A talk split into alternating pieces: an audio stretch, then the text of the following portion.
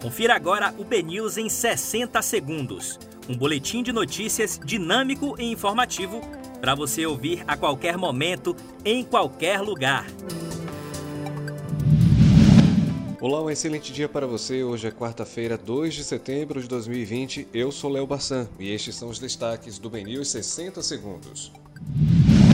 Operação da Polícia Federal apura fraudes no recebimento de auxílio emergencial.